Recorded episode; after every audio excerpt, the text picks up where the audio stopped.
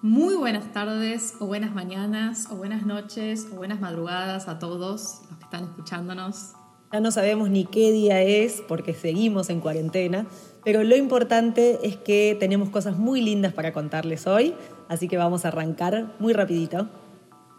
Con una nota de color. Bueno, antes que nada, eh, yo les quería contar que el episodio de hoy se lo quiero dedicar a Marianela, Marianela Hernández.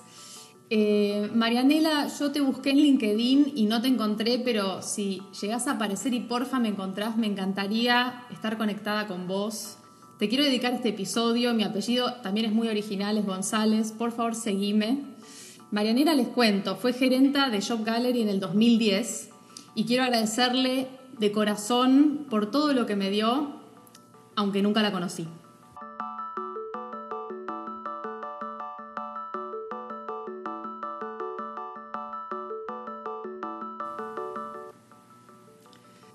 Bueno, hoy les vamos a hablar de cómo nos conocimos. Así que bueno, remontémonos al año 2010. Estábamos en el CMD, que en ese momento era un páramo. Loren, ¿puedes contarnos un poquito qué es el CMD, a vos que tanto te gusta y tanto estás en ese lugar? Primero, amo el CMD y sí, eh, algo de eso es verdad. La verdad que el CMD, para los que no lo conocen, voy a contarles, es el Centro Metropolitano de Diseño. Era un antiguo mercado de pescado que la verdad hoy en día es un edificio multidisciplinario, multipremiado. Y la idea de este espacio tiene que ver con albergar todo lo que es eh, industrias creativas. Y es un lugar que si vas a otro lugar del mundo y te dicen hay un hub de diseño que tenés que conocer, seguro te tomás dos bondis, vas, decís, conocí este lugar. Tenés que ir. Tenés Está en el mapa de los destacados. Totalmente. Pero ¿qué me pasa a mí cuando yo cuento que estoy dando clases en el CMD? Dicen, está, no, es re lindo, pero queda re lejos. Nunca voy porque queda re lejos. Eh, y la verdad que para mí está muy cerca y es un lugar que les recomiendo que conozcan. Pero cabe decir que en el 2010 efectivamente era un páramo y nosotras estábamos ahí aterrizando, Ro. Bueno, por eso eh, les contamos que en ese momento, 2010, CMD, que era un páramo, era diciembre, la ciudad estaba vacía y el edificio, como les contaba Loren, es un edificio bastante surreal, porque aparte de que está lejos, es increíble. Y bueno, tan lejano, tan increíble, y no entendíamos muy bien también en lo que nos habíamos metido. Estábamos las dos porque estábamos terminando un concurso que se llama Incuba, que es un concurso en el que si ganábamos nos, podíamos incubar en el CMD y tener como un año de acompañamiento para, para nuestros emprendimientos y marcas. Estábamos compitiendo en realidad. Si vamos estábamos compitiendo totalmente. En un elevator pitch, exactamente. Claro, era el elevator pitch que eran los últimos que habían llegado y no nos conocíamos. Yo a Loren no la conocía, tampoco conocía a la mayoría de las personas que estaban ahí me acuerdo que estábamos esperando para entrar a un auditorio que también parece de Estocolmo, el auditorio del CMD. Y cuando estábamos ahí por entrar al auditorio, viendo quiénes estaban y qué sé yo, se me acerca Loren, que seguramente estaba con Nati en ese momento, y venía como toda apurada a una reunión, como es ella, que siempre está de reunión en reunión. Y primero me dice, ay, hola, ¿cómo estás? Sí, vos sos la de Greca, como que sabía un poco quién era. Yo estaba medio sorprendida de que supiera, pero bueno, se ve que ya había mirado quiénes eran los otros que participaban del evento me dijo, ay, qué bueno lo que haces, no sé qué. Me dice, ¿sabes qué? Vengo de una reunión en Shop Gallery, ¿conoces? Que son los, los, los stores de los aeropuertos, como los free shops. Yo obvio que conocía, a ver, mis productos eran ideales para esos lugares y me moría de ganas de estar en alguno de esos lugares, pero no era tan fácil, menos, bueno, arrancando hace poco tiempo y sin tener los contactos. Y Loren me dice, mira, vengo de una reunión con una gerenta de Shop Gallery, tus productos son re para ese lugar, mira que te paso el contacto. Yo no lo podía creer, o sea, no la conocía. Después ella conocía los productos, que ya me parecía rarísimo, conocía mi marca y estaba dispuesta a darme el contacto que nadie te da ese contacto la primera vez, o sea, nadie te da ese contacto, punto, pero menos la primera vez que te conoce. Y me dijo, mira, eh, si querés, eh, ya te lo doy, a ver, busco la tarjeta y en el mismo momento que me le dijo, agarró la tarjeta y me dijo, sacale una foto a la tarjeta, no me la olvido más, ¿eh? Sacale una foto a la tarjeta, no te lo dice nadie. Y como se veía mal en el teléfono porque chequeó que me saliera bien la foto, me dijo, ponela acá, ponela, y como que levantaba la pierna para que la sacara la tarjeta arriba del jean para que hiciera contraste y se viera una cosa medio insólita. De equilibrista casi. De equilibrista, pero de todo, porque, a ver, siempre cuento esta anécdota cuando me preguntan cómo la conocí a Loren, porque para mí esa anécdota la pinta de cuerpo entero Nadie te da ese contacto antes de conocerte, nadie se interesa también tanto por vos sin conocerte. Y así fue, generosa desde el primer momento y con ganas como de, ayudar y de sumar. Así que bueno, Marianela Hernández no sabe ni quién soy, ni se imagina que recuerdo su nombre, pero de esa tarjeta yo la tengo guardada, la foto, y me acuerdo hasta que fue el puesto de gerente de Job Gallery y todo.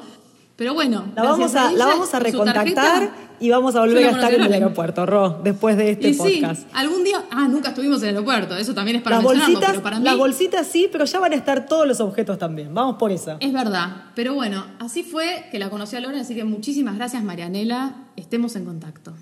Vamos por eso y para mí es algo importante que entiendan que la anécdota por ahí en este caso de cómo conociste a tu socio o a tu socia, es eh, muy importante, es, parte también de eso que hace la historia intangible de la marca. ¿Se acuerdan que en el episodio anterior ya estoy aprendiendo a pasar chivos del episodio, Ro. Esto es una cosa increíble. Y bueno, pero el público se renueva, así que hay que contar todo el tiempo lo mismo. La próxima contamos lo mismo que la anterior. Totalmente. Bueno, la, marca era uno de esos intangibles y ver cómo elegimos el nombre.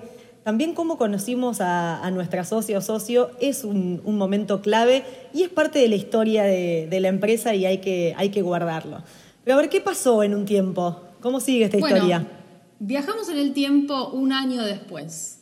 ¿Van a imaginarse que ya cambió, que está todo bien? No, no, no. Un año después llovía sin parar, el típico momento en la vida del emprendedor. Yo tenía un taller en un subsuelo, chicos, que se me inundaba intermitentemente cada tres días y en ese momento, algunos días que no estaba en la fábrica y que estaba más cerca de... Yo trabajaba por Becar, pero algunos días que estaba más como con reuniones por capital y demás, llovía, me sentía perdida, música triste ahora para ambientar todo. Y ese día la llamé a Loren para charlar, porque ya nos conocíamos. Finalmente, la buena es que quedamos en el CMD, fuimos una camada de Incuba, tuvimos esa posibilidad de estar allá trabajando y a través de eso nos conocimos, a través de tener que compartir ese espacio. Eh, de Incuba y de todo, todo el tiempo que duró ese año de trabajo juntas.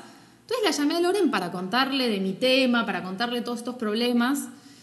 Y como que en esos momentos que estaba mal, de repente la sacaban las Toads, como yo les decía, porque estaban con el proyecto este que era Toad Bag, Loren y Nati, su prima, que era la otra socia de Toad Bag, y me dijeron, dale, venite y nos contás. Entonces yo estaba muy cerca de su showroom y me fui. Y como que me da cosa, pues yo venía de todo esto del tema de la inundación, la lluvia, la tristeza, así que antes de caer, para no caer con las manos vacías o aplaudiendo, como decía mi abuela, me compré unas flores porque me parecía como que había que tirar algo, ponerle buena onda a la situación, así que bueno, caí al, showroom y, ahí nos encontramos. Y las totes siempre teníamos un florero a mano o algo para ponerle onda.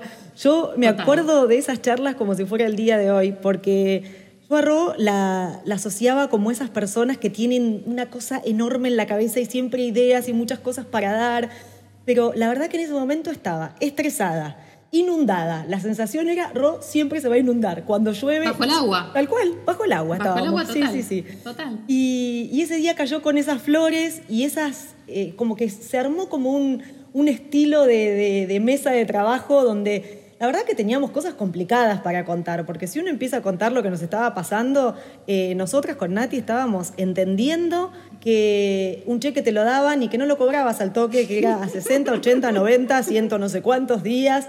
Eh, aprendimos lo que era el descubierto del banco, el interés que te Yo aprendí, gracias a ustedes, lo que es el descubierto de un banco. Que espero que mucha gran parte de la audiencia no sepa lo que es el descubierto del banco y nunca lo tenga que usar, pero yo lo aprendí por ustedes. Y era como muy injusto todo, pero entonces le poníamos mucha onda y Nati se va a acordar, enseguida sacaba el mate, que no era cualquier mate, era un mega mate. Era un horror y era enorme y tenía la cara de un señor, un mate tallado de madera. Decía Nati grandote, eh, le ponía comíamos onda, comíamos galletitas con dulce de leche. Obviamente sabrán que es de macachín el dulce de leche. Ya está. Lo tenía que decir. Ya lo dije.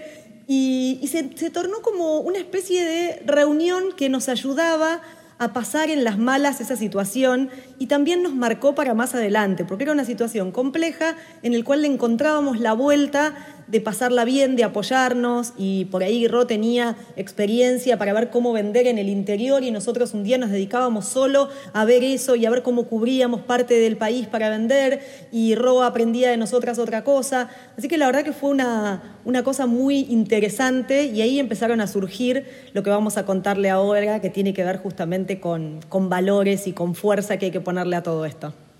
Total, al final esas caídas así, no tuve que caer más con flores, pero se volvió una costumbre. Iba al showroom de las chicas, nos quedábamos charlando, compartíamos en la mesa desde lo último que pasó en la novela de la tele hasta cómo hacer para cubrir esos cheques de 8.000 días. Y de alguna manera como que fuimos empezando a compartir las buenas, las malas, o sea, riéndonos de nuestras falencias, fuimos empezando a compartir más experiencias y, como decía Loren, empezamos a compartir todo, proveedores, así como ella me mostró esa primera tarjeta, compartíamos todo, clientes, trucos, o sea, no tuvimos que guardar nada y la idea era como el bien común, porque las dos queríamos que nos fuera bien, éramos dos marcas separadas, teníamos algunas iniciativas como participar en una feria juntas, pero más allá de eso era por, por ayudarla a la otra, estuvo buenísimo toda esa parte, así que para mí, cómo la conocí a Loren marca cómo es ella abierta y generosa y siempre digo que esa anécdota la cuento porque la pinta de, cuerpo entero, ¿no? Y después todo lo que vino tuvo que ver con, con cómo se definió nuestra sociedad, ¿no, Lo? Exactamente. Y para dejarles algo importante hoy, queremos hablarles justamente de los valores. Y lo que hicimos fue pensar que las empresas de triple impacto no se pueden dar el lujo de no tener este ingrediente que es clave, que tiene que ver con la colaboración. Un poco ya arrancaba Ro diciendo sobre la generosidad y el compartir. Las problemáticas que se ven en empresas de triple impacto son realmente enormes y abarcan eh, cuestiones que solo no te podés comer esa enorme manzana. Tenés que compartir bocados, tenés que dividirla, tenés que empezar a, ver qué podés colaborar con el otro y el otro colaborar con vos. Entonces, esa colaboración eh, tiene por un lado la generosidad que hablaba Ro, pero por otro lado también la confianza. O sea, nosotras aprendimos eh, ya después siendo socias que eso nos había marcado y que creo que lo escuchamos de Silvia Torres Carbonell entre charlas de emprendedores, pero es una frase que quedó marcada que tiene que ver con darte vuelta y sentir que el otro que te está acompañando y que está en el barco con vos va a ser lo mejor que pueda y va a sacar lo mejor de sí. O sea, eso tiene que ver con la confianza, con que si vos no estás, tenés cubiertas las espaldas. Me acuerdo, me acuerdo, sabes que Silvia me lo dijo, me dijo, pero un socio, ¿sabes quién es un socio? La persona que cuando vos te das vuelta y no mirás, no te ataja, me decía ella. Vos sabés que va a tomar la misma decisión o la mejor decisión que vos también hubieras tomado.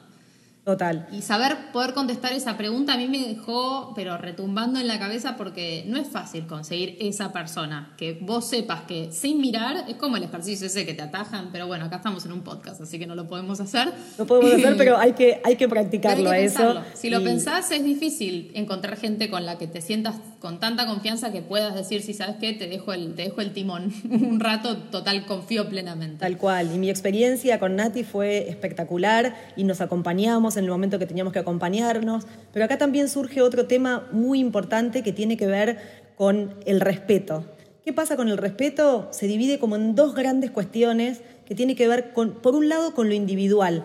Cuando nosotros empezamos a armar equipo, nosotras teníamos la confianza, la generosidad, teníamos esos valores súper inculcados, íbamos por ese lado, pero el equipo también viene con determinadas cuestiones desde lo individual, con cuestiones ideológicas, con formación, con familia, con una educación diferente. Y cuando uno quiere armar un equipo que sea justamente variado como nosotros necesitamos y que tenga esa sensación de que pueden tener opiniones diferentes, hay que encontrarle a eso el respeto individual y saber que el otro puede tener un crecimiento profesional diferente, puede tener esa cuestión individual siempre y cuando esté dentro y enmarcado en estos valores del respeto.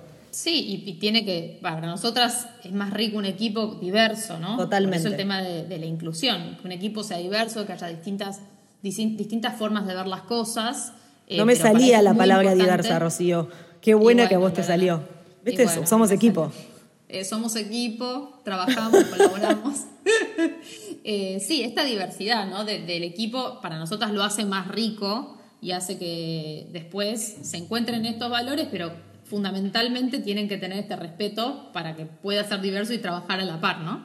Total. Y, bueno, y después el otro componente, digamos, de esta parte que tiene que ver con el respeto es el respeto colectivo, que para nosotras es muy importante, tiene mucho que ver con lo que hacemos. Eh, nosotros trabajamos en un proyecto que tiene mucho que ver con, con el impacto social y con la comunidad. Y ese respeto colectivo también tiene que ver con, con estas miradas que, que, tienen que ver más con, con, respetar causas que son para nosotras de interés colectivo. Cuando hablamos de Papa decimos que accionamos proyectos de triple impacto y que apuntamos a un impacto colectivo, porque a través de lo que hacemos queremos como fomentar unas causas. Y si bien somos muy distintas en el equipo, por ejemplo en Darabi tenemos visiones distintas, formas de ser distintas en el equipo de Darabi, pero igual todas coincidimos en algunos valores que tienen que ver, no sé, bueno, gran parte del foco tiene que ver con mujeres y a todas nos atraviesa mucho. Las causas de género, a todas nos, nos atraviesan y las pensamos y, y, participamos y decimos lo que pensamos. Y después hay causas que tienen más que ver con, con la sustentabilidad que creo que a eso todo el equipo también quizás fue aprendiendo, desde el, lugar de respeto individual, fue aprendiendo también de esas cosas y, y, se fue sumando de una manera completamente orgánica, pero bueno, nos parece también importante a nosotras, como una empresa de triple impacto, entender que está todo eso de lo colectivo y en lo que tenemos una responsabilidad y por eso lo del respeto colectivo, ¿no? Tal cual. Y, algo que está bueno que, que quede en este, en este punto es que hay muchas cuestiones que ustedes tienen que saber y tienen que entender que no tienen que quedar libradas al azar y que hay cosas que no están dispuestas a negociar. Y a veces parece que lo que estamos hablando, si alguien se engancha ahora, dice, vos estás hablando de una pareja, yo esto no negocio, estas son mis condiciones. Pero en un punto tiene que ver con eso. Hay cuestiones que esto no se negocia, o sea, los no tal vez son importantes y hay que plantarse en eso y, y, saber que, que hay cuestiones que tienen que ver con eh, esto de base, o sea, siempre hablamos de los cimientos y que si eso está medio endeble, sobre todo hoy en día hay que revisarlos, porque imagínense estar con alguien que les diga, bueno, no importa, no pagamos nada, no nos interesan los empleados, que hagan. Yo no, o sea, si alguien me dice eso y está compartiendo una sociedad conmigo hoy en día, no podríamos seguir, o sea, sería una charla que no, no hay manera de que dé, o sea, no, no, no encajaría en ese rompecabezas, estamos preocupadas por todo lo que pasa y las situaciones complejas te hacen encarar eso y ahí vas a buscar a la base de los valores y decir, están, estoy tranquila, los revisé y pasamos esta tormenta, vamos a pasar muchas más. Totalmente. Aparte, eh, en general, y creo que muchos de los, que, los que nos escuchan o nos siguen deben estar como buscando ideas para sus propias empresas o emprendimientos o proyectos adentro de empresas. Y muchas veces esos equipos cuando arrancan y tienen que ver con sustentabilidad o con triple impacto son chicos. Son equipos chicos, entonces como que de alguna manera todos tenemos que estar, o sea, en esos emprendimientos todos arrancamos siendo pocos y, y, es importante que todos estemos alineados, desde, desde los valores hasta la forma de trabajar, ¿viste? Siempre quizás hay uno que quiere trabajar más, uno que se quiere quedar hasta más tarde, uno que quiere hacer esto y el otro, pero hay que entender que así como tenemos estos valores fundamentales, eso se va trasladando después al resto de las cosas y es súper importante poder compartirlo porque es fundamental. Y a ver, Ro, si hablamos, de, si hablamos de, de receta, ¿Qué no sí. puede faltarle? O sea, ¿esto lo puedo cambiar por otro ingrediente? ¿Cómo, cómo va la no. mano acá? A ver, en este caso nosotras nos vamos a poner fundamentalistas. Si hablamos de la masa quebrada, la masa sablé, para los que saben francés, la masa sablé es con manteca. No va con aceite, porque el aceite se quiebra, no funciona. Le pido mil disculpas a los veganos, pero la masa quebrada es con manteca, no le queda otra y no le queda también la margarina tampoco, por más de que a mí me enseñaron una que es con margarina que zafa pero no es lo mismo. Entonces, así como hay que meterle manteca, en esta hay que meterle estos valores, como que creemos que estos dos ingredientes son fundamentales, porque, a ver, saber colaborar con otros proyectos es fundamental para una empresa que se propone generar mejoras en el impacto social ambiental, porque tiene que entender que lo que buscamos nosotras con nuestra empresa no es ser la mejor empresa del mundo. Nosotras solas no lo podríamos hacer, lo que queremos es colaborar con otros para poder hacerlo. Y ese fortalecimiento de poder colaborar con otros no lo tiene una empresa que compite y no entiende la colaboración. Entonces, en, en este tipo de empresas se trabaja en red Por eso creemos que es fundamental que estos dos ingredientes estén en esta receta. Ponele manteca y si no, no va a funcionar, seguía. Va con manteca. Va con manteca. Y otro último punto, cuando revisen eh, seguramente visión, misión y hacia dónde van, revisen valores. O sea, esto no, no se negocia y pueden tener la misma visión, saber lo que quieren, pero si están partiendo de valores que no son sólidos, el cortocircuito va a venir igual en algún momento. Totalmente, y a veces en esa revisión de misión, eh, viste la típica, la misión y la visión, salen los valores también, pero como que hay que pensarlos, hay que tenerlos claritos y como decías vos, rechecarlos de vez en cuando, sacar la libretita y hacer un chequeo a ver si siguen funcionando. Y hablando de libretita, está muy de moda el homework, así que a nivel tarea para el hogar, quédense con este tema de qué cosas no negocian en esta época de tormenta y vamos a ir eh, cerrando. Es un, muy, buen momento para hacer la listita la época de tormenta. Total. Pero bueno, Ro, se acabó el tema de la misión, los valores, todo este tema. O sea, yo les cuento que lo que viene no es divertido. El próximo vamos a hablar de los números. Es el fantasma de la ópera. ¿Se pensaron que íbamos a hablar todo el tiempo de cosas lindas, inspiradoras? No. La semana que viene, una diseñadora y una arquitecta les van a hablar de números. Y les quiero decir que hemos tenido una relación un poco eh, tormentosa y sí, sombría. Pero llega el momento en el que les puedo decir que va la convivencia un poco mejor, eh, por lo menos es pacífica, así que la próxima vamos a hablar de números y no le vamos a contar solamente lo bueno, le vamos a contar todo y todo lo que aprendimos de eso.